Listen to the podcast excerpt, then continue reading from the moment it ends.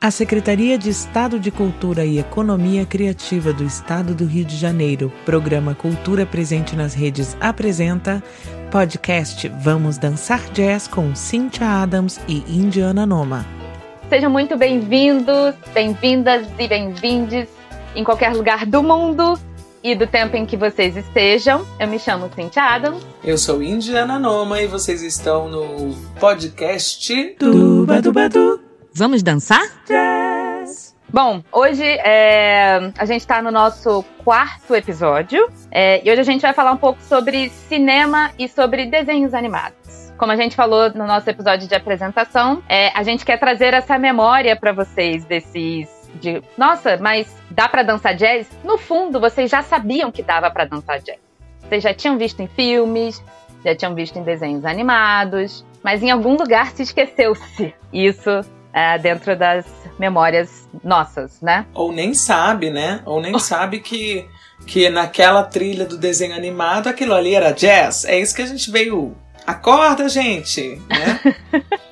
então é isso que a gente veio trazer. E aí, além da gente trazer essas coisas que vocês não sabem, ou que vocês que sabem, lembrem aqui com a gente. É, a gente também trouxe algumas outras curiosidades, histórias e algumas outras informações que não necessariamente são de conhecimento público. E aí vocês vão entender a gente no decorrer do episódio. Jura, Cintia? A gente vai ouvir coisas que não são de conhecimento público? Uau! Então tá, bem-vindos ao episódio Jazz nos cinemas e desenhos animados. Tan, tan, tan.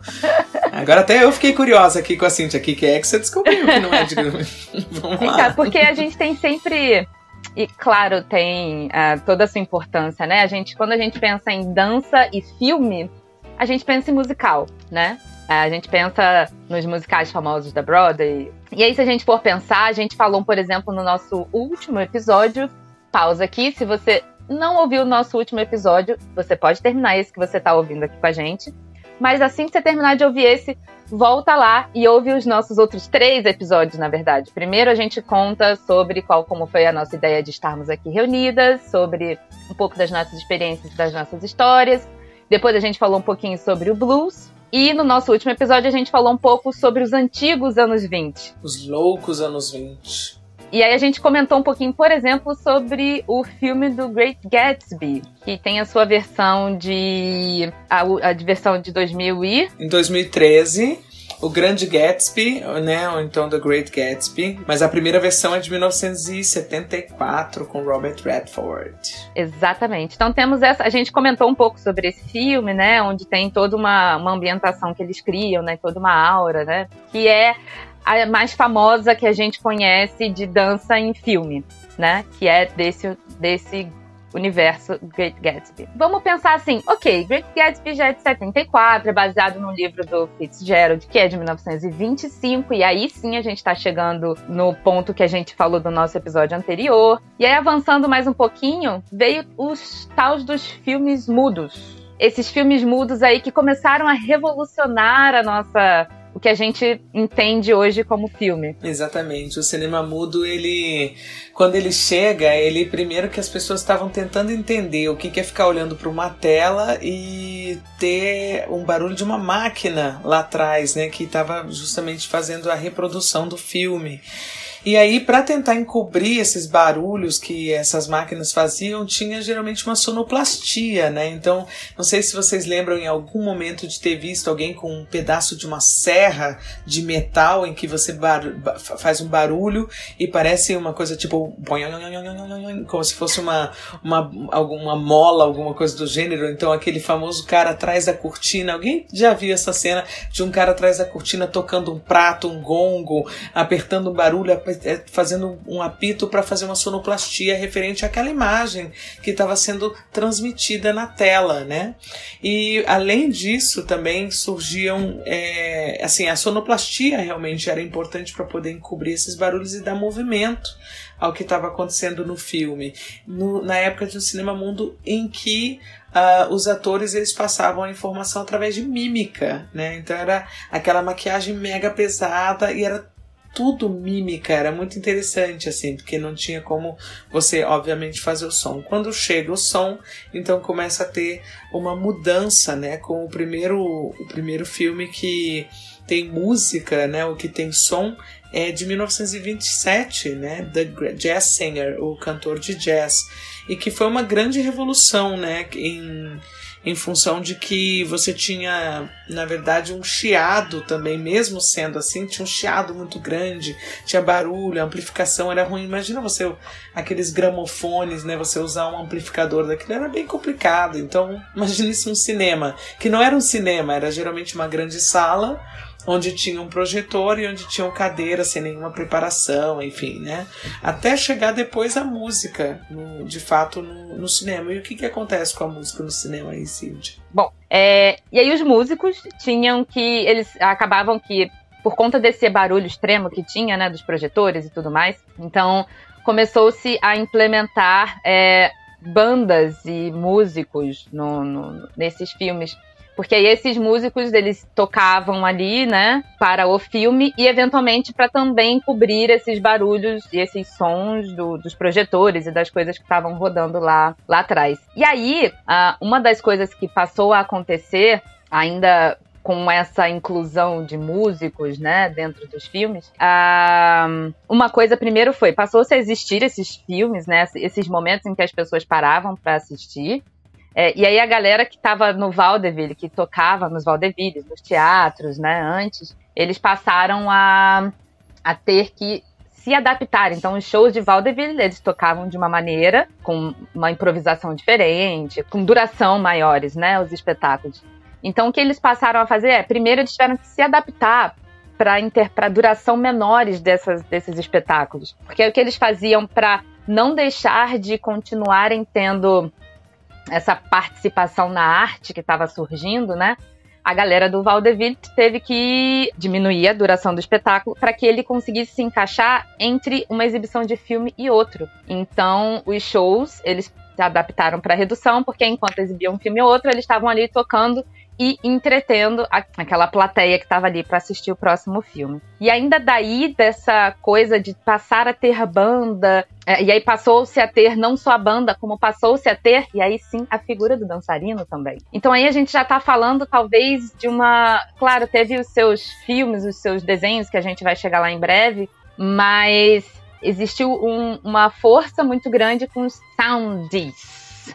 Que que, esses soundies eram vídeos curtos de 3 a 5 minutos no máximo, onde existia uma orquestra que tocava, né, ou uma banda, né, mas geralmente eram orquestras, e sempre tinha um dançarino ou dois, ou sempre tinha dançarinos performando junto com essa orquestra.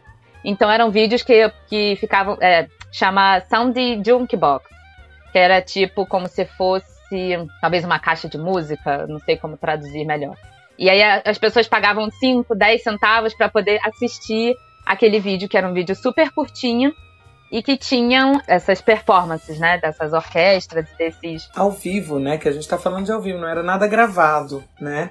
Não era nada gravado. E, só abrindo um parênteses aqui, Cíntia, para as pessoas que não sabem o que é o vaudeville, tá? Porque né, a gente tem que contextualizar, né? O que, que acontece? O vaudeville era um tipo de entretenimento que surgiu, na verdade, no Canadá. E no início dos anos é, 30, né? Quer dizer, durou até o início dos anos 30 nos Estados Unidos e que era assim, como se fosse um grande espetáculo, com, mas com várias cenas diferentes, com é, é, cenas, uh, entretenimentos diferentes que podiam ter, por exemplo, desde circo de horrores, a mulher barbada, aquela coisa de uh, o cara que segura o maior peso do mundo, até animais exóticos que apareciam, era uma coisa que não tinha conexão uma coisa com a outra, eram cenas, sketches que aconteciam ao mesmo tempo ou em tempos curtos para que pudesse ter um entretenimento maior. Então, esse era o, o, um tipo de entretenimento que tinha na época e que também existia na França, né? Então, só para a gente saber do que estava falando, eles tiveram que adaptar isso para poder realmente levar para o cinema, para fazer com que as cenas do cinema tivessem um entendimento através da música também, né? Que a música complementasse, no caso, o que estava sendo visto nas imagens. Exatamente. E aí, voltando para os Saudis, né, que era onde a gente estava já, eram um, um, a maioria dos Saudis eram performados por, por orquestras que tinham músicos negros e por dançarinos negros, né? Muitas mulheres faziam parte desses saudis. É, é, algumas, em algum momento, elas foram chamadas de chorus girls. Então, eram uhum. mulheres que exibiam bastante as pernas e quando dançavam mexiam com aquele quadril diferenciado, que é aquele quadril que a gente, aquela liberdade feminina que a gente falou no episódio anterior. Então, era uma liberdade feminina que estava, além de ser uma liberdade feminina, era uma liberdade feminina de um corpo negro. Muitas marcações nesse corpo. Então era um corpo que tinha muito quadril, muitas pernas, as roupas eram propositalmente confeccionadas para exibir essas pernas, para alongar essas pernas, para que o movimento ficasse mais fácil de ser visto, de ser identificado, de ser apreciado, né? Então, esse tipo de saúde, eles eram fora do estereótipo que as pessoas estavam acostumadas das pessoas negras, né? Nessa época em que a gente está, existiam as blackfaces. E as blackfaces eram performances feitas por, na maioria das vezes, existiram atores negros que fizeram blackface, mas já no final, mais pro final dessa história, mas no de início e por bastante tempo foram atores brancos que faziam blackface. Que era o que a blackface, né? É, blackface eram os artistas brancos que se pintavam, principalmente o rosto, né? Eles usavam paletós e, e calças, mas pintavam, se pintavam, pintavam todo o rosto com uma tinta preta, uh, deixando a boca com uma marcação sem pintar, mas para dar uma dimensão de como se tivesse uma boca enorme. Uh, e os olhos, eles também pintavam de forma que os olhos parecessem ser mais saltados. E aí, fora essa pintura, eles estereotipavam muito essas pessoas, né, quando eles faziam esse tipo de performance. Imitando realmente as pessoas negras, exagerando os trejeitos, sim. Então, eles colocavam essas pessoas negras como é, é, desembestadas, como burras, como desajeitadas, eu queria falar. Esfomeadas, só sabiam ser engraçadas. Olha só, algum link que hoje em dia não, imagina. Aí é, eles faziam todo um estereótipo dessa população negra através desse tipo de pintura. Isso em uma época em que atores negros não podiam subir ao palco. Então, quando tinha que se interpretar ator, personagens negros, usava-se atores brancos pintados de negros. Então, além dessas interpretações de personagens, existia de personagens, de, sei lá, de literatura ou de alguma coisa que fossem ser personagens negros, não podiam ser representados por atores negros, tinha uh, essa questão do, do, deles estereotiparem quando faziam sketches usando blackface para estereotipar artistas, para estereotipar as pessoas negras.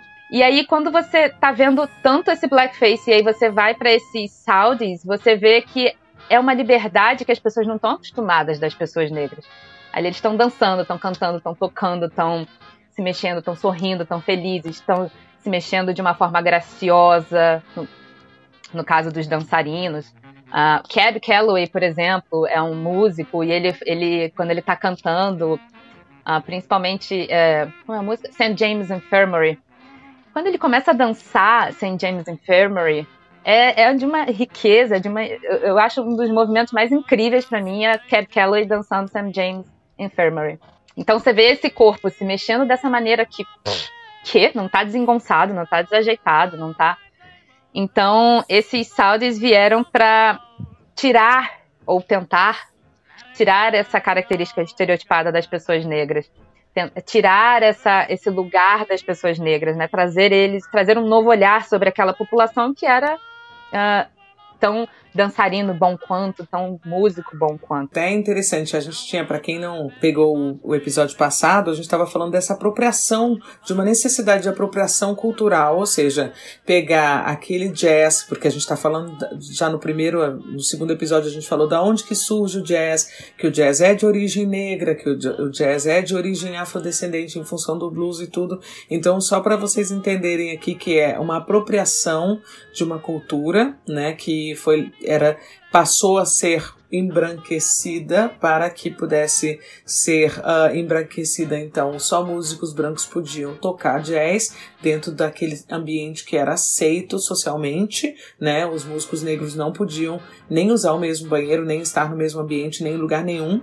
E só para a gente é, entender que, por exemplo, essas chorus girls que você falou, Cíntia, são as mesmas chorus girls que aparecem nos grandes musicais brancos de Hollywood isso que você falou, com aquelas pernas gigantescas, botando lá no alto, mergulhando na piscina com aquela touca cheia de florzinha que a gente vê na piscina, aqueles, aquilo tudo tem uma origem nessas chorus girls negras que estavam nesse momento aí surgindo no Southeast e que era uma coisa condenada e que num certo momento era tão condenado que eles deram tela azul, como a Cintia fala, né? Deu tela, tela azul na, no computador, travou tudo e eles falando, quer saber? Ou a gente, por trás, a gente se, se apropria daquela, daquela cultura, que é o que acontece depois nos cinemas, né? Ou a gente não vai ter outra opção e a gente ainda ridiculariza, né? Botando os blackface, né? Fazendo sempre essa a blackface durou no Brasil até os Trapalhões e a Praça é Nossa. Agora, a gente está falando do século XX, é, século XXI. Até pouco atrás, pouco tempo atrás, ainda existia. Eu me lembro de Xuxa fazendo blackface, hein, gente? A gente não está falando de coisa tão antiga, não. Tá bom? Uhum. Então vamos lá. É engraçado, é, não é engraçado, né? Tipo, ah, pensar que se perpetuou por tanto tempo, né? É, Tanto tipo tempo e assim, até aproveitando para falar justamente da, da minha querida Billie Holiday que tá aqui, para quem tá assistindo, ela tá sempre ali no meu quadro ali atrás, que ela como a Cintia falou, pessoas, atores negros não podiam entrar no palco. Cantores negros só podiam, e músicos negros só podiam tocar em lugares para negros, né?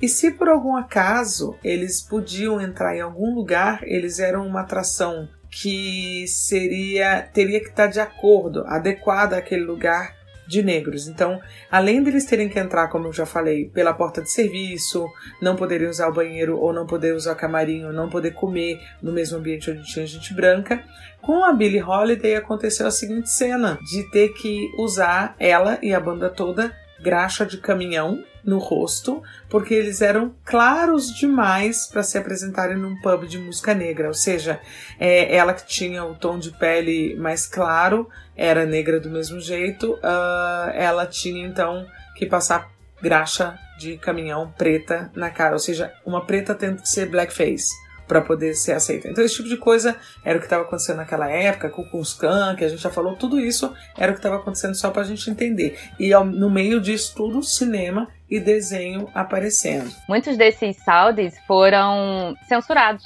porque tinham mulheres mexendo muito quadril, mulheres negras mexendo muito quadril, gente. Não pode. Ai, ai, ai. então, mesmo as mais famosas, como por exemplo Mabel Lee. Mabel Lee era incrível, faleceu ano passado aos 97 anos. Parêntese, Brasil, a fonte da juventude tá aí, tá? Tô só jogando. Faleceu aos 97 anos ano passado. Uh, a Mary Bryant, a Josephine Baker. Então, elas foram chorus girls, fizeram parte desse movimento. A Josephine Baker fez sucesso enorme na Europa. Fez menos nos Estados Unidos, por exemplo. Mas essas, essas personalidades. Não nessa época, né? Não nessa época, foi depois, né? Não, não, a, a Josephine foi antes. A Josephine é de 20. De, de, de, da década de 20, 30, né? Mas o, o negócio é que ela. Não só ela, como as outras, todas elas, tiveram, mesmo as mais famosas, foram censuradas. Tem um, um artigo muito incrível que ele usa uma expressão ótima, que é eles tinham medo da sensualidade negra. E por isso eles censuravam muitos filmes da, dessas mulheres dançando. E você tá pensando assim, ah, mas puta, devia ter um negócio pesadão pra, pra galera censurar. Não. Era só um quadril se mexendo mais. Era só um, uma saia, por exemplo, Josephine Baker usava saias de bananas. Era só uma saia que tinha que mostrava mais as pernas. É só vocês pensarem na, na, na Carmen Miranda, entendeu? Que foi aceita por ser branca. É simples assim, uhum. entendeu?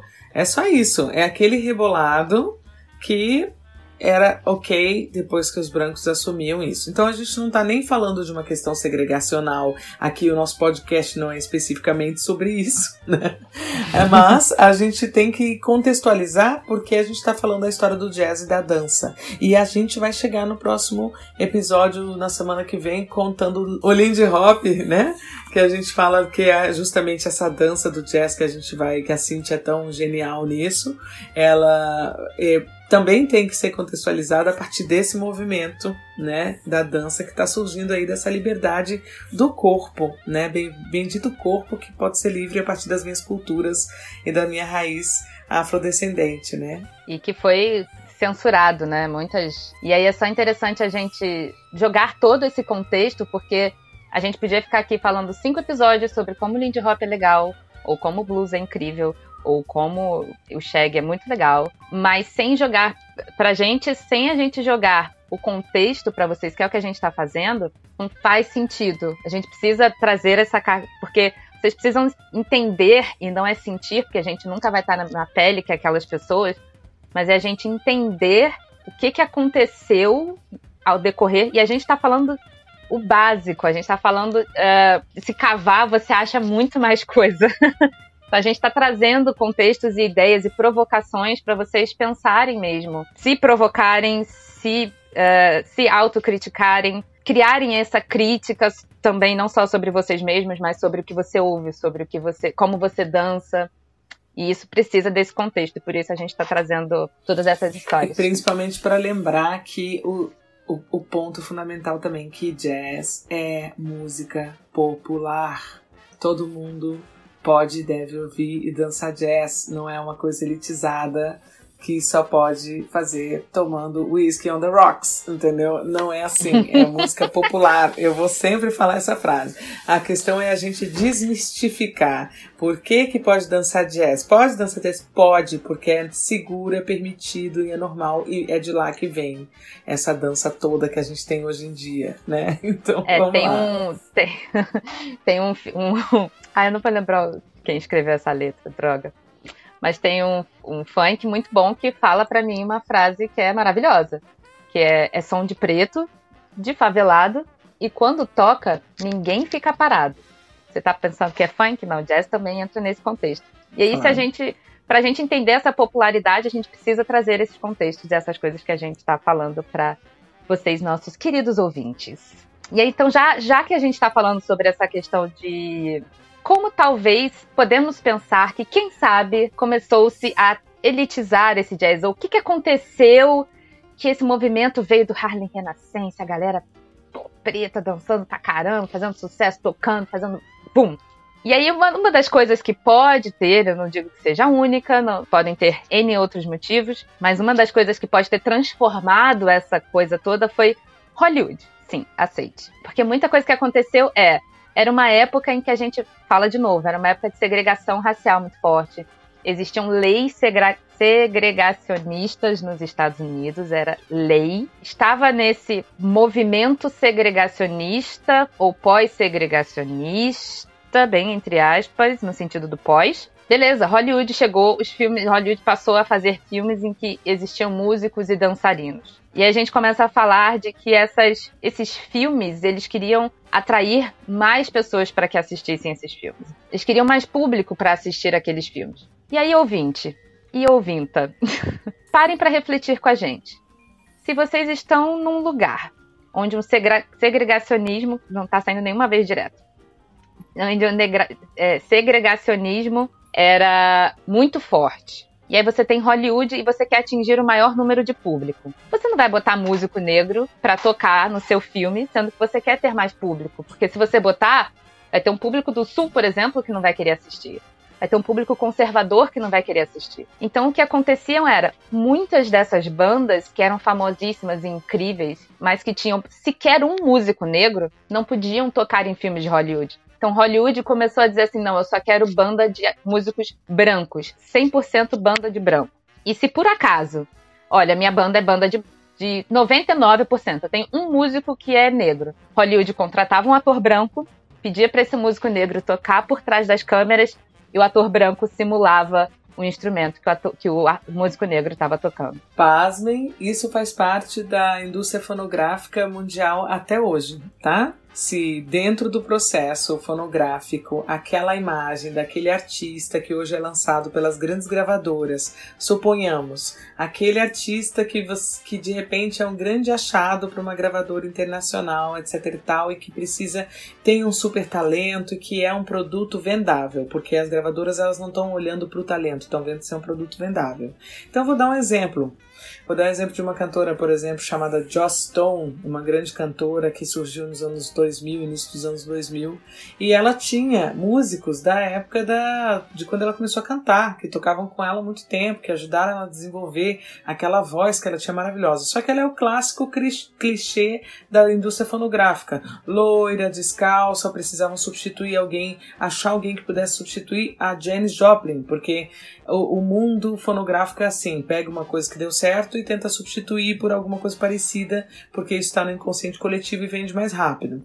Então, no momento em que ela é contratada por uma produtora, por uma, uma gravadora gigantesca, etc e tal, isso acontece, aquele amigo de, de infância que faz parte da banda dela não é bonito, não é gato, não é gostoso, não tem gominhos na barriga, ele é substituído tranquilamente por outro, porque ele precisa ser o produto completo. E isso é o que se faz, ou então pega e contrata, como até hoje tem, não vou falar as bandas que tem, tá, gente? Mas que tem aí o guitarrista aqui no Brasil tem, meus amigos sabem de quem eu tô falando, tá? Banda que tem um baita de um guitarrista maravilhoso na frente, mas quem tá tocando, na verdade, é um amigão que tá atrás da, da plataforma de de amplificadores fazendo solo de verdade, porque o outro tá só fazendo a mímica na frente. Isso acontece até hoje, tá, gente? Dupla sertaneja, acontece muito do cara que tem o dinheiro para sustentar aquela dupla sertaneja. Eu já fui backing vocal de banda assim, então eu posso falar, tá? É que o dono da banda, da dupla sertaneja, é o cara que não canta.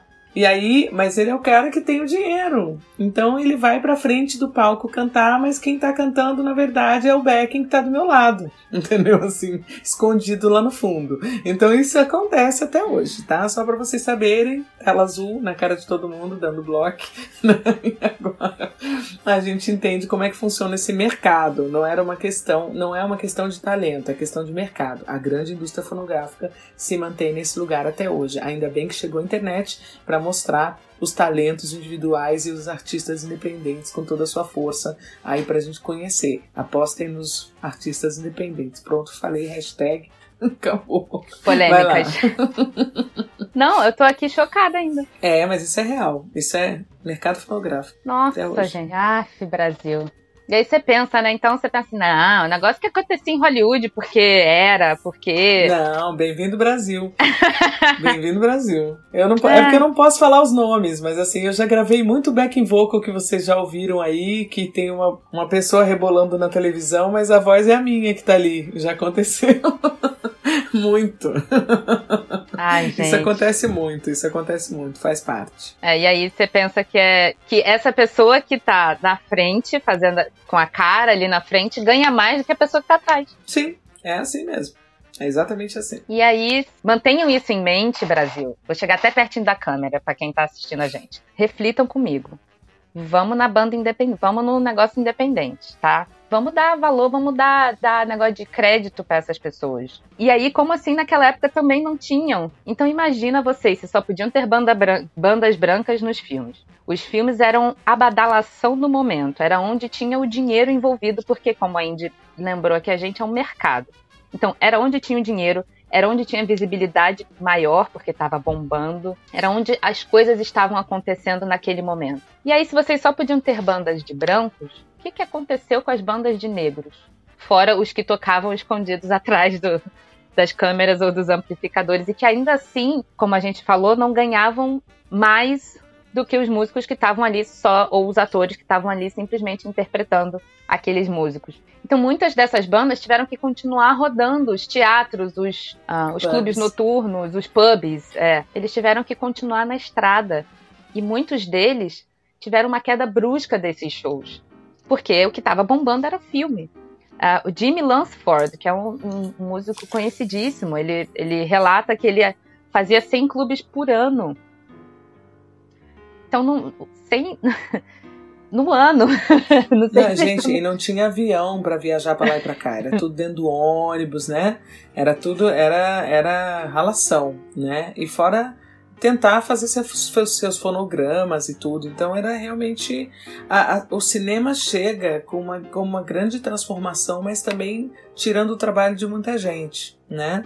O cinema, os desenhos animados, tudo isso chega com, realmente como uma grande revolução, mas muita gente também sofrendo, que é o caso do que está acontecendo hoje, né?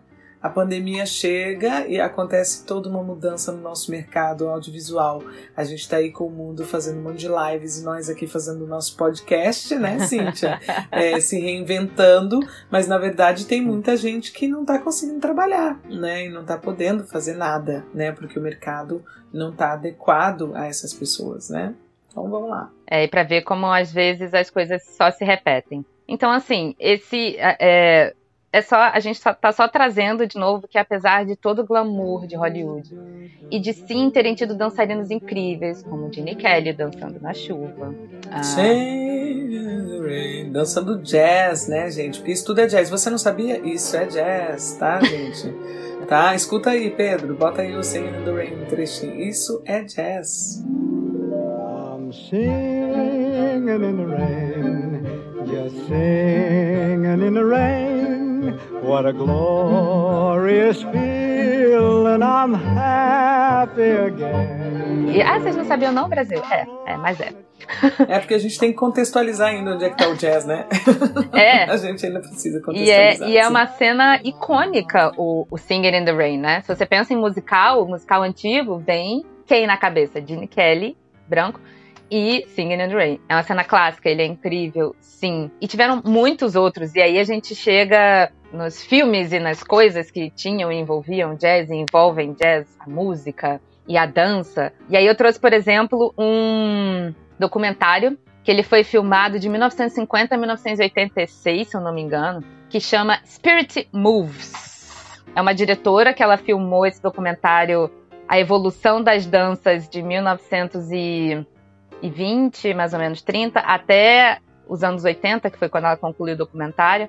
Então ela filmou as evoluções dessas danças, né? Então dentro desse documentário tem Lindy Hop, blues, tem disco, se eu não me engano. São seis horas de documentário, um documentário gigantérrimo. Mas que é incrível para poder trazer esse contexto da evolução dessa dança que a gente está falando lá desses filmes, desses musicais, desse cinema, desse, desse lugar, né, em que a gente estava trazendo para vocês até agora, né, desse Hollywood, né. Então é uma das formas em que você acha a mais pura nata da dança que envolva o jazz também, né. Tem dançarinos incríveis e icônicos nesse nesse vídeo, né. É, então mostra toda esse, essa sensualidade do blues ou todo esse sentimento que você tem com blues, que pode não necessariamente só ser sensualidade, traz movimentos de Lindy Hop. Tô falando do, do, que eu, do que eu já assisti do documentário, tá bom, Brasil? E aí, eu, por exemplo, só um comentário para a gente passar para o próximo filme. A inspiração para a diretora fazer a filmagem desse documentário foi porque desse movimento de, de que a gente estava falando, né, de Hollywood, dos musicais, dos filmes e dos dançarinos e dos negros e brancos, né, toda essa coisa ela pensou assim: os dançarinos bons, os mestres, estão morrendo. E precisa se ter registro dessas pessoas para a posteridade, para termos as referências, algumas que temos hoje em dia. Então, essa foi a inspiração dela para fazer esse documentário que chama Spirit Moves. Tem alguns trechinhos dele no YouTube. E aí tem mais alguns outros filmes que a gente trouxe. Beleza, vocês falaram de, de, cinema, do quanto foi, não sei o que, do que, que aconteceu, mas e aí? E aí tem filmes, por exemplo, mais seguindo essa. vindo mais pra frente, né? A gente falou do Great Gatsby. Great Gatsby é um filme que tem essa aura e se não me engano, tem dança, não me lembro. É, a gente está convidando vocês a terem as imagens do jazz na mente de vocês. Na verdade, assim, a gente não vai aqui fa falar sobre dica de filme para você assistir filme, né? Mas na verdade a gente está dando a dica do, do filme para você entender onde é que está o jazz sendo falado. Apesar de todos os musicais que a gente conhece de Hollywood, que tem lá os sapateados e tudo isso aqui, tem uma trilha sonora por trás disso que é o jazz e que você já ouviu. Essa que é a questão. Como os, os filmes que você levantou aqui, Cíntia, são excelentes, né? Você trouxe aqui é, desde o Great Gatsby, né, que a gente trouxe, mas tem, tem os outros aqui que particularmente eu não conheço, vai poder falar, mas por exemplo, tem esse aqui, St. Louis Blues, que tem a Bessie Smith, a diva do blues, né, logo no começo, né?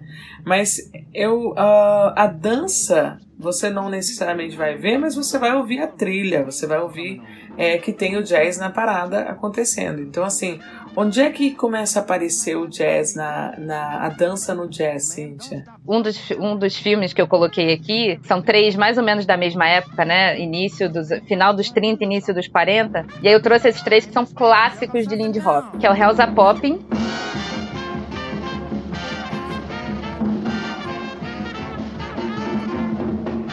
o Day at the Races e o Hot Chocolate. Então, são clássicos, tem cenas de danças incríveis, com só dançarinos negros, dando uma energia incrível, tendo uma movimentação absurda. É, e aí, o curioso desse, desses, desses filmes em que, eu, em que eu trouxe é que a cena onde tinha-se a dança e a música, que era uma cena onde, uh, por exemplo, no House of Popping, começa-se com músicos tocando essa cena, né? Começa com músicos tocando diferentes instrumentos, todos eles vestidos de serviço, né? Todos eles de mecânico, ou cozinheiro, ou motorista. Então eles começam a tocar, músicos começam a tocar, todos negros. Entram os dançarinos, todos negros, e dançam e viram uma loucura, uma cena incrível. Só que é uma cena que, se você fosse exibir esse filme no norte dos Estados Unidos, pode-se incluir a cena dos negros tocando com os músicos negros. Se você fosse exibir esse filme no sul dos Estados Unidos, não, você tirava essa cena e o filme transcorre perfeitamente. Porque em nenhum outro momento do filme tem a participação de negros ou tenha o envolvimento de negros e, eh, de negros e brancos na mesma cena. Então a curiosidade sobre esse tipo de filme, por exemplo, é começaram a se implementar dança, música, pouco que se fazia né, dentro da, da, do mercado de Hollywood, se implementavam essas coisas, mas elas só faziam parte do filme quando convinha. Quando não convinha, vamos tirar, porque não vai dar para exibir esse negócio, não. E a Cintia tá falando desses filmes, falando, ela falou do Lindy Hop, mas a gente só vai saber o que é o tal Lindy Hop no próximo episódio. Então, assim, é, é muito engraçado, porque a gente, para quem nunca ouviu falar esse termo, como eu, a primeira vez eu falei, o que é hip hop? É, Lindy Hop é um gênero de dança, né, que a Cintia é especializada nisso, ela dá aula disso, e que a gente vai falar sobre esse gênero que é ou uma coisa que vocês acabam já vendo nos desenhos animados, né, Cíntia? Que a gente vai falar daqui a pouco sobre isso, mas é só para vocês já se prepararem para essa para esse gancho mental aí, já que ela falou do Lindy Hop e desses três filmes. É, e aí algumas indicações só dos trechos de dança. É, é o Malcolm X é de 92. Então é com Denzel Washington é, e tem uma cena de Lindy Hop, de deles dançando jazz, né? Então é uma música bem animada e a cena é muito legal. Tem o que mais? Tem o Swing Kids, Swing Kids é um outro filme de 93, que também tem cena de, de deles dançando jazz, também é uma banda tocando num salão e eles dançando. É, só que no Malcolm X, todos os dançarinos da cena são negros, né? Afinal de contas, estamos falando de Malcolm X, foi um dos militantes do movimento negro dos Estados Unidos. E é uma cena, Denzel Washington, inclusive, todos negros e estão ali dançando, e o baile é divertidíssimo. No Swing Kids, também é um baile divertido, porém, todos os, todos os atores são brancos porque eles falam sobre um, não lembro se é, se passa na Alemanha, mas é o período da Alemanha nazista. Então todos os atores são brancos nesse filme, mas também tem cena deles dançando o jazz, né, dos músicos tocando e eles dançando. É, e aí tem um documentário no Netflix que eles falam sobre, que é aí é específico sobre dança, e tem um sobre a Nina Simone. Que chama, esse do Netflix chama Live Kicking, tá? Para quem, para quem, Alive Kicking. Tá no Netflix no ar agora, sim. E o da Nina? E o da Nina é What Happened Nina Simone. Tipo, o que, que aconteceu, Nina Simone? O que, que houve, exatamente. Que, aliás, é um super filme para entender bem essa questão da segregação também, de toda a luta que eles tiveram em função disso, que é importante a gente entender de onde vem essa história que a gente está contando de que a gente pode sim dançar jazz, lembrando disso, né? Também tem outros filmes que botam dança e jazz, o clássico recente, que não é clássico, né? Porque para mim clássico é só coisa antiga. Mas, mas assim, o que foi muito falado, La La Land, né? Que mostra bastante jazz. E para quem é mais músico, né? Como eu aqui, o Whiplash, que tem uma trilha toda em cima do tema Whiplash que é um tema de jazz que a gente sabe da dificuldade que é tocá-lo, né? Eu acho que eu não, eu não me lembro se eu falei, mas talvez eu tenha falado já na gravação aqui do filme francês uh, em parceria com a Argélia e a Itália, o filme O Baile, Le Ball, feito em 1983, que conta um grupo que está num subterrâneo, num salão, e eles de uma maneira muito inteligente, o filme mostra as danças como foram evoluindo dos anos 20 até o fim dos anos 60 ou 50, se eu não me engano. É muito bonito, é um filme francês, dá para encontrar também no YouTube. O baile. Ah, eu quero falar do La La Land rapidinho. Eu acho que eu também já falei isso no primeiro episódio, mas eu vou me repetir. Tem uma cena que é a cena onde eles estão no porão, onde o, o protagonista tá levando a protagonista para assistir um baile de jazz ou alguma coisa assim. E é uma cena onde, se não me falha a memória, a maioria dos atores que estão fazendo aquela cena são negros e eles estão dançando, tá tocando um jazz e eles estão dançando. E aí um dos dançarinos é um dançarino incrível, que é vivo ainda, tem os seus 60 e alguma coisa. Se ele, bom, ele não vai falar português, então talvez ele não ouça se eu estiver falando a data, a idade dele errado. Mas que é o Chester, Chester igual se escreve mesmo a comida, Chester Whitmore. Ele é um dançarino incrível, vivo, negro, e que ele fez, sei lá, aquele homem fez 300 coisas e faz 300 coisas. Então ele tá nessa cena, participando desse momento. É, é só para trazer alguns nomes também para vocês. Então a ideia com que a gente trouxe esses filmes e explicou isso tudo é para vocês entenderem que até Hollywood entendeu que dá para dançar jazz. Do seu jeitinho, com as nossas contestações que a gente já expôs aqui para vocês, mas até Hollywood entendeu que dá. E aí pensem nos desenhos animados de antigamente. O tempo inteiro o personagem está se mexendo quando tá tocando, né? Eles começam, geralmente, a abertura é um jazzinho, a trilha sonora daquele desenho é um jazz, principalmente os desenhos mais antigos. Então, o tempo inteiro eles estão se mexendo. Peraí, eles não sabem do que a gente tá falando, Cíntia. Vamos trazer um clássico aqui, o pica-pau, por exemplo. Aquele negócio. Quem não lembra disso? Isso é jazz, gente. Ninguém precisa lembrar da risadinha do, do, do, do pica-pau. É só lembrar disso isso é o barulhinho, a risadinha do pica-pau. Então, isso é disso que a Cintia vai começar a falar, que a gente vai começar a entender. Você já conhece jazz desde o berço. Se você é como eu e assistiu muito pica-pau. você já vai ter essa, lembrança da, dessa abertura do pica-pau, né? Não precisa ser como você, não, Cíntia. Meu pai, que nasceu em 1928, era apaixonado pelo pica-pau, pelo tema do pica-pau. Quem nunca? Meu pai, que é, na, no auge da idade, Pantera Cor-de-Rosa, né? Taram, taram, hum. Padam, padam, Nossa, padam, tinha esquecido. Gente, isso é jazz, né? No caso, esse é um blues. Mas, né? Isso é jazz também, porque depois ele desenvolve num tema pro, pro jazz, né? Então são vários. Essa, gente. E atual também, tá? Do, Edu e Du. É um desenho que a trilha sonora toda é de jazz.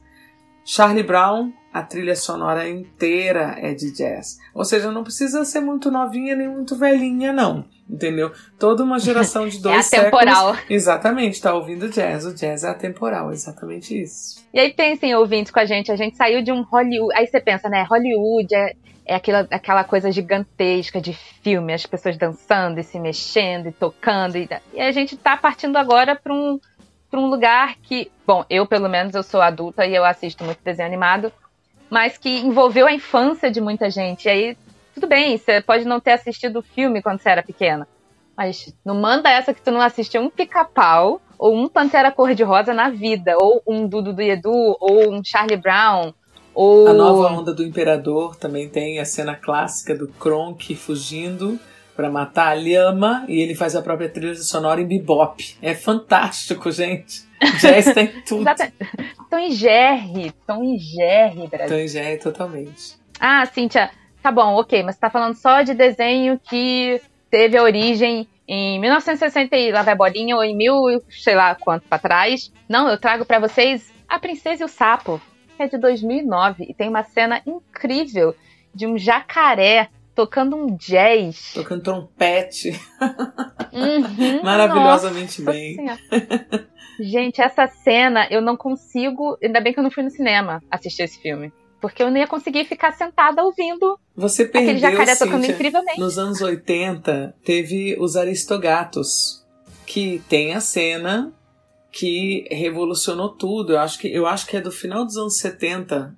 Não é anos 80, mentira, é eu que assisti nos anos 80. Mas ele é muito antigo.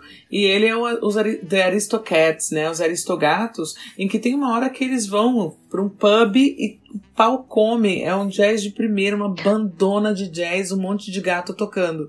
E eu tenho a minha desconfiança, agora eu vou falar, me crucifiquem depois, por favor, tá?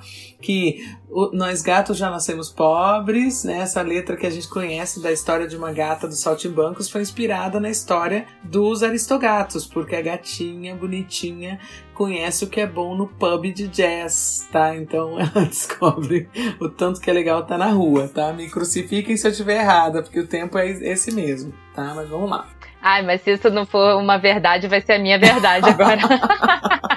e aí você pensa que o jazz, ainda nesse momento, é um som exótico. A gente ainda não tá falando de um jazz, por mais que ele já esteja em Hollywood, ainda é um som que tá chegando para as pessoas, tá? Uh, ele é popular porque ele tá na massa, mas ele ainda não tá nas elites, por assim dizer, né? Ele tá alcançando ainda esse público. Então, é, é, ainda é algo exótico, ainda é algo. Hum, que interessante esse som que essas pessoas fazem. E isso independente de brancos ou negros. O som é interessante, né? O som é exótico, é diferente. Não é muito do que eles tinham esse contato, né? E aí, por ser diferente, muitos desenhos, muitas, muitos cartunistas pensaram em usar justamente esse tipo de música para poder fazer os seus desenhos. E aí um exemplo, por exemplo, que eu vou falar e talvez pode, ser, pode ter alguém que não conheça, mas bota no YouTube que você acha fácil. Betty Boop. Sim, uma pin-up clássica, que aliás, lembra daquela cena que a Cintia falou? Das pernas alongadas, é, das chorus girls, né? Isso tudo foi levado depois também para as chorus girls brancas que tinham as pernas bem compridas, usavam salto, shortinho bem alto, né? Com a cintura bem alta, bem localizada acima da cintura, para que as pernas parecessem mais longas. E a Betty Boo surge com essa esse estereótipo de pin-up, né? Falando sempre. Quem, quem imitou isso para você? É, que não está entendendo do que, que a gente está falando. Ah, não existiu outra pin-up mais conhecida do que a Marilyn Monroe, que se inspirava na pin-up lá desses anos 30, 20, né? Final dos anos 30, final dos anos uhum. 30, né? Então, essa, essa aquele jeito, aquele trejeito de mocinha inocente com as pernocas de fora gigantescas, né? É, e aí você pensa que são reflexos, assim como a gente está falando, do que a gente está trazendo desde lá de trás. A gente está falando desde o, talvez, do, do segundo episódio, sobre esse corpo, sobre essas pernas, sobre esse, esse mostrar desse corpo que não era muito padrão. Então a gente está desde lá de trás trazendo isso, para vocês verem como esse corpo continua sendo um corpo em movimento interessante e vai ficando cada vez mais interessante. E é uma outra coisa interessante sobre os desenhos é que os compositores daquela época conseguiam passar através do, da forma como eles tocavam, os jazzistas, né? Algo de primitivo, de inocente, a sensualidade, eles conseguiam transmitir isso através da música, né? Da forma como eles tocavam. E aí, muitas vezes, essa forma como eles tocavam, né? Dessa maneira, desse feeling, né? Que os jazzistas traziam para a música, faziam com que as pessoas estereotipassem novamente. De novo, uma, era uma representa mais uma representação da população negra, né? Essa forma de tocar esse jazz, que até então ainda era algo que ligado a esse, a esse tipo de pessoa, né? Mas parte, não se conseguiu muito, mas parte da, da tentativa dos desenhos animados foi uh, desmistificar realmente essa estereotipação, estereotipação das pessoas negras, né? Porque eles traziam essa música mas eram desenhos, eram personagens animados, era um rato, era uma pin-up. Então eles tentaram desmistificar dentro desse desenho animado, tirar esse estereótipo que tava, uh, que as pessoas associavam muito até a forma como os músicos tocavam. E aí essa essa música, né, que na maioria das vezes dos desenhos animados, a não ser alguns da Betty Boop que que não são tão animadas sempre, mas é, a música era sempre animada, exuberante, expressiva. E aí isso dava muita criatividade para os cartunistas fazerem os desenhos, né? É, na verdade, era uma coisa influenciando a outra, né? Então, uma música muito animada, muito exuberante, influenciava os cartunistas a pensarem em desenhos que fossem representativos dessa, disso que eles estavam ouvindo. E da mesma forma que o jazz se inspirava nas animações, para fazer as músicas mais rápidas, porque os desenhos se animavam uh, por conta até da, da, da, forma como os desenhos eram feitos naquela época, né? Rotoscopia, e aí não vou saber falar tão bem. Sim, a mas gente não tá aqui tipo... pra isso, né? Sim. É. Né? Mas só para as pessoas terem uma ideia disso que você tá falando, a trilha sonora dos Flintstones. Todo mundo lembra daquele barulho que é o que tá rolando no fundo, daquela música maravilhosa feita com uma big band, em que o, antes do, do Fred Flintstone gritar Vilma! Aquela metaleira toda, um monte de sons acontecendo, barulho, som e é efervescente. Você imagina o, o Fred Flintstone correndo na direção de, né, com aquele dinossauro correndo atrás, enfim, aquela cena toda, que era justamente o que tornava tudo interessante o desenho animado, né? E assim, só trazendo mesmo, é fato, o, a história de uma gata quem não lembra do refrão? Nós gatos já nascemos. Aquilo é uma, aquilo ali é uma big band, é uma banda do de Nova Orleans tocando atrás. É aquela brass band, né? porém, pá, com a tuba atrás, né, fazendo aquele som. Então isso aí, aliás, a história de uma gata, acertei, podem me, podem engolir a crucificação aí, porque é a história de uma gata de 1977 e o filme Aristogatas, que em português foi traduzido para gatas, não sei porquê, mas uh, Aristocats então é de 1970 e chegou no Brasil em 71, ou seja, alguém pegou uma inspiração ali no filme, no desenho e fez. Então, tudo isso está acontecendo para dar movimento, para ter uma noção de como é que vai fazer. Imagina, Flintstones, os Jetsons, todos esses desenhos, aqueles do, dos gatinhos, como é que é? Saída pela rápida pela direita, tudo isso a trilha sonora pela esquerda, na verdade. Ah, tudo era é, trilha sonora jazz, tudo era jazz, né? Manda-chuva era? Manda-chuva, manda-chuva era jazz, né? É, tudo era jazz. O Mickey era jazz, é o início do tudo. Tanto é que tem, tem trilhas que, por exemplo, quando tentaram fazer diferente, como no filme Fantasia, que botaram uma, uma orquestração, o Mickey, de uma maneira mais clássica, não vendeu, foi um fracasso de, de, de, de público, porque era erudito demais para aquela época. Né? E não é que não, não se ouvia música erudita, mas o desenho, as pessoas queriam ouvir jazz. A trilha era jazz. Quando vem uma coisa muito erudita, ninguém entendeu nada. Entendeu? Então. Ah, que arraso. Ai, tá, tá vendo, Brasil? Era popular, gente. Jazz é popular. É isso que a gente tá aqui contando. Acredite, jazz é pop. Então, é voltando pro nosso jazz que é pop, a gente tá provando para vocês a cada episódio. E aí tem outros desenhos animados que a gente pode mencionar. Então, por exemplo, a gente já falou da Betty Boop. Sei lá, talvez todos os desenhos da Betty Boop tenham alguma trilha sonora de jazz. E quase todos os, os desenhos da Betty Boop, ela se mexe, mas ela tá andando, ela se mexe, ela anda de uma maneira diferente. Tem os passos que você faz que eu reconheço da Betty Boop. sim, sim, assistam os vídeos da Cintia. A Cintia faz uns passinhos ali. Aquele passinho que faz assim com o ombro é totalmente Betty Boop. Sim. É, então é tipo, o jeito que ela anda, ela anda como se estivesse dançando. Ela parada, com medo de alguma coisa, quando ela tá tremendo, ela tá tremendo. Uh, para mim, é, é, é, quando eu assisto ela, mesmo tremendo de medo por alguma coisa, ela tá tremendo, mas de uma maneira em que o corpo dela treme como se estivesse dançando. Existe um passo no jazz, no Lindy Hop, que, que se dança com o jazz, né? Que chama shimmy, que é um passo onde você se treme inteiro. Então, quando eu vejo a Betty Boop se tremendo de medo, eu associo a esse tipo de movimento. Então, uh, para mim, o desenho inteiro da Betty Boop é dança. Ela parada, ela tá dançando. Ela andando, ela tá dançando. Abertura, ela tá dançando. Não sei. É o tempo inteiro para mim. E aí tem, tem uh, cenas incríveis. Tem um leão marinho que dança num dos episódios, que ele dança mesmo sendo um leão marinho. E, e não é um leão marinho magro. Não é um leão marinho com as pernas longas, como a gente vem falando aqui, por exemplo, né? O leão desenho do Leão Marinho. Não tem perna. É, então, mas nesse ele, ele tem, porque é um desenho animado. Ah, desenho tá, animado tá, vale. Tá, só pra gente entender, porque eu fiquei, oi, enfim. É, não, Brasil, não Sim. tem. É desenho animado, e aí no desenho animado a nossa imaginação vai um pouquinho além. Sim. É, e aí tem esse Leão Marinho que, na verdade, os pés são a, a cauda dele, né? Ele transforma a cauda dele vira os pés com que ele dança. Então é curtinho, então, mas ele mesmo assim, mesmo não tendo um padrão de corpo, e a gente joga uh, ah, para esse contexto do corpo dançante de novo, ele não tem um padrão de corpo desse leão marinho. E é uma dança incrível desse leão marinho. Você vai olhar e falar assim, mano, quero ser esse leão marinho quando eu crescer. Uh, e aí uma outra coisa, tem um. Aí eu gosto, eu tô jogando essa do leão marinho pra gente ainda continuar fazendo esse link com a dança, que a gente está tentando fazer o tempo inteiro, né? Trazendo coisas e sempre fazendo esse link com a dança para mostrar para vocês que a, a popularidade também estava nessa dança.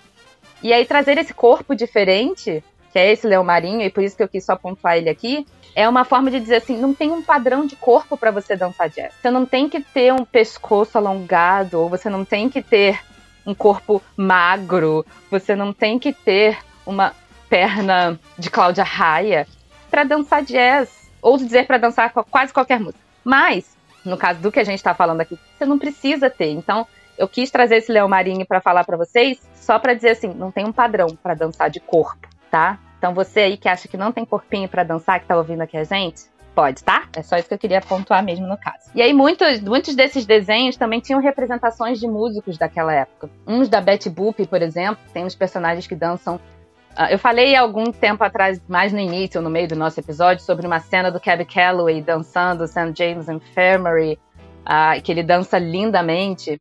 Num dos vídeos da Betty Boop, da Betty Boop tem um personagem que dança igualzinho o Cab Calloway dança nesse vídeo.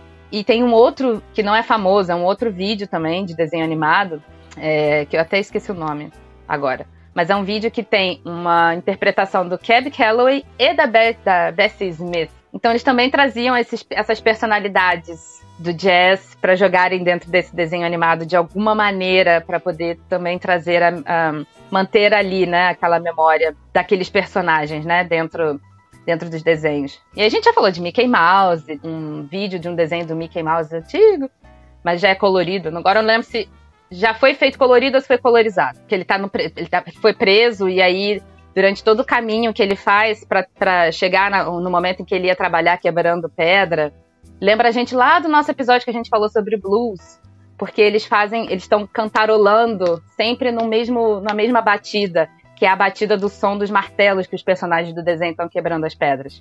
Então, ó, a gente voltou lá para trás através de um desenho animado. É, e o Mickey é outro personagem para mim que o tempo inteiro ele tá até um certo momento, né? O Mickey teve vários anos de desenho, mas os primeiros ele também tá o tempo inteiro se mexendo. E aí pode ser a técnica que eles usavam para fazer o desenho, as primeiras técnicas, né? Que esse personagem não conseguia muito ficar parado por culpa da técnica. É, e aí, por culpa dessa técnica, os, os, os, os músicos olhavam também e falavam assim: preciso fazer uma música para aquele personagem ali que está dançando o tempo inteiro, quando na verdade era só a técnica do desenho que exigia que aquele personagem dançasse, é, se mexesse o tempo inteiro, né?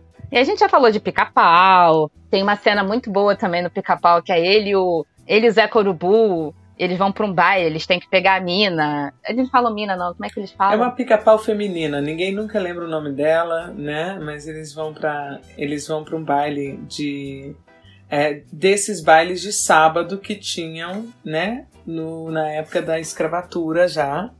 Então eles vão para esse baile e dançam juntos e tem um sapatinho especial que tem para usar na dança, né?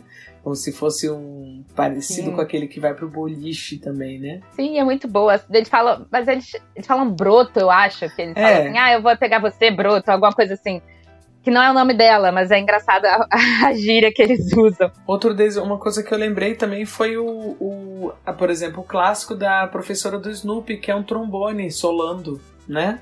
Então, a professora do Snoopy, a professora do Snoopy, a professora do Charlie Brown, né? não é do Snoopy, que o Snoopy, né? ele estava na sala de aula, mas ele não estava ali por isso. É, e o, se eu não me engano, o personagem dele, não me lembro o nome, que é o pianista, né, da, do Charlie Brown que faz a trilha o tempo todo. Então tudo isso, gente, a gente vai lembrando então, encerrando o nosso o nosso episódio para contar que vocês já têm o jazz em cada célula, né, Cíntia? Sim. E aí, é, só uma última. Uh, tipo, tem Tom e Jerry, como a gente já falou no episódio inicial, né? A gente falou aqui também. Mas o nome do episódio, Brasil, que eu fiquei de trazer para vocês e eu, eu lembrei. Mentira, eu não lembrei, não me lembraram. É Zoot, C-O-O-T, Cat. Zoot Cat é o nome do episódio em que o Tom tá dançando vestido um Zoot Suit e ele dança um, um, estilo de, de swing dance que chama shag, e a gente vai falar um pouquinho mais sobre isso no nosso próximo episódio. E aí, só para encerrar, um último, uma última referência sobre dança e música, e que esteja no desenho animado e que seja atual, atual, atual e não atual, tá? É, eu vou falar sobre o Mogli, e é a minha última referência, eu prometo. O Mogli tem um desenho que é de 1968, e tem uma cena, duas cenas, na verdade, maravilhosas. Que uma é ele com o urso, que é uma música clássica, que é Bare Necessities. Não sei quem é o músico que grava no desenho, mas eu sei que o Louis Armstrong foi um que gravou uma das versões dessa música, é, que aqui no Brasil saiu como Somente Necessário, se eu não me engano. Eu sou necessário, somente o necessário. O extraordinário é demais. Uma brass band, né? que você imagina tuba atrás. Fã, fã, fã, fã, fã, fã. E essas coisas que vinham lá de Nova Orleans. É música de preto, de favelado, de música popular. Exatamente isso, né? Então o jazz aí mostrando também o Baguera e o Balu dançando com com, com o Mogli. Isso depois, sabe onde é que aparece? Hakuna Matata. Carana, Rei Leão, de novo, trazendo uma trilha em cima do jazz. E tantos outros. E aí, só, só mais uma cena incrível do Mogli. E aí, é onde eu queria chegar na dança, que é a cena. Tudo bem, o, o, o urso, que eu sempre me esqueço o nome, ele Balu. dança enquanto está cantando com o Mogli. Balu. Ele se mexe quando está cantando com o Mogli. Mas tem uma outra cena, que no desenho, é, também não sei, não me lembro o nome do personagem. Pausa no nosso episódio rapidão, só para trazer aqui uma luz. Depois da gente ter gravado tudo, nosso querido editor Pedro trouxe pra gente o nome do macaco, que é o King Louie, que é o, o macaco quem faz o I Wanna Be Like You, do filme Mowgli. Esse personagem foi dublado e baseado no cantor, ator e trompetista é, italo-americano Louis Prima. Ficou muito famoso com o Just a Gigolo. Então, é isso, gente. Então, quem dubla e quem canta também a versão em inglês do I Wanna Be Like You é o Louis Prima e o personagem foi baseado também nele. Tá bom? Então, voltemos à nossa programação normal. Mas é, eu acho que em português ficou Eu Quero Ser Como Você, que aí sim então os macacos tudo dançando, tá dançando em dupla, dançando sozinho. E o macaco faz um, um sketch que é indiana, inclusive, faz maravilhosamente bem. Brasil maravilhosa, porque assistir o show dessa mulher, quando ela faz um sketch, eu até erro no passo, dá até um. igual gato, assim. A ideia é dançar é junto, né, pra ela não. Não é, mas é porque na hora. Agora não, que já tô acostumada, quando eu ouço, eu só curto. Mas a primeira vez que eu vi essa mulher fazendo um sketch, deu um. Eita, peraí, gente. Onde é que saiu esse instrumento que não era? Era ela fazendo. Sketch é, um, é quando a pessoa que tá cantando faz o som de um instrumento com a voz. Hum. É isso? É mais ou menos. Na verdade, o sketch é quando você faz o, o improviso da, no caso, como se você estivesse fazendo um instrumento, sim, mas não necessariamente tem que ser imitando um, um instrumento. Eu que faço imitando trompete né? Ou a gaita, dependendo da, da, inspiração. Mas, mas é o improviso vocal é, fazendo a vez do instrumento vocal. Na verdade, é como se a voz se tornasse um instrumento e não só a própria voz. Então é isso. Então, essa cena, o macaco faz uma, uma maravilhosa. A Ella Fitzgerald também fazia muito, né? Sim, quem surge com esse tipo de coisa é a Sarah Vaughan né? E depois a Ella Fitzgerald desenvolve de uma maneira absurda, né? Assim, a ponto de ser inigualável, né? Mas tudo isso tá. É, quem faz, como eu falei, no, no, A Nova Onda do Imperador tem uma cena em que o Kronk tá fazendo todo um bebop. Ele tá fazendo um sketch de. Que é isso que é o sketch vocal, né? Ele tá fazendo isso. Então é muito Tá tudo presente, gente. O, pop, o jazz faz parte da vida de vocês mais do que vocês imaginam. É só vocês olharem. E aí só me deixou triste que no filme do Mogli, na adaptação que fizeram live action, a mesma cena do macaco, que é incrível, estão dançando macaco pra tudo quanto é lado, ele canta, faz. É uma loucura imensa, eu acho linda a cena. No filme não tem nada disso. Exato. Apesar de ser o Thiago Abravanel cantando, que é ótimo, eu amo o Thiago Sim. Abravanel, mas a parte a voz, eles mataram toda a cena para mim, colocando só o macaco cantando. Exato. Sem ter toda a energia que teve. É, a dança desenho. é espetacular, o que eles estão fazendo, é muito legal. Que mostra exatamente o frisson que o jazz trazia naquela época. E a liberdade exatamente. de expressão que, se você não ouviu o episódio anterior, você vai entender. O jazz é uma forma de você experimentar tudo, né? Então, dentro da música, para quem tá tocando, para quem tá cantando, para quem tá dançando. E é isso. Exatamente, gente. Então, espero que a gente tenha trazido para vocês mais uma vez a nossa ideia de que sim, o jazz é popular, sim, você já sabia que dava para dançar jazz, mas você não tinha prestado atenção ainda. Então a gente só trouxe você aqui, ó. Presta atenção com a gente. E nosso próximo e último episódio a gente vai falar mais um pouquinho, uh, falar sobre algumas swing dances, que são essas danças em que a gente uh, dança ao som do jazz, ou do swing jazz, ou do blues. E vamos fazer, vamos responder, ou vamos continuar provocando vocês a se responderem se dá para dançar jazz. Então eu fico por aqui. Eu também. E eh, não se esqueçam de que a gente vai finalmente entender o que, que é o tal do Lindy Hop, né? Também tem isso que a Cintia tanto fala desde o primeiro episódio. Eu tô doida para saber. Eu vou saber junto com vocês. O que, que é esse tal de Lindy Hop, tá bom? Que é para dançar jazz. Em pé. Sim, Brasil. Então a gente se vê no nosso próximo episódio. E um beijo, Brasil! Beijão. Você acaba de ouvir o podcast Vamos Dançar Jazz, apresentado pelo programa Cultura Presente nas redes da Secretaria de Estado de Cultura e Economia Criativa do Estado do Rio de Janeiro. Apresentação, produção e pesquisa: Cynthia Adams e Indiana Noma.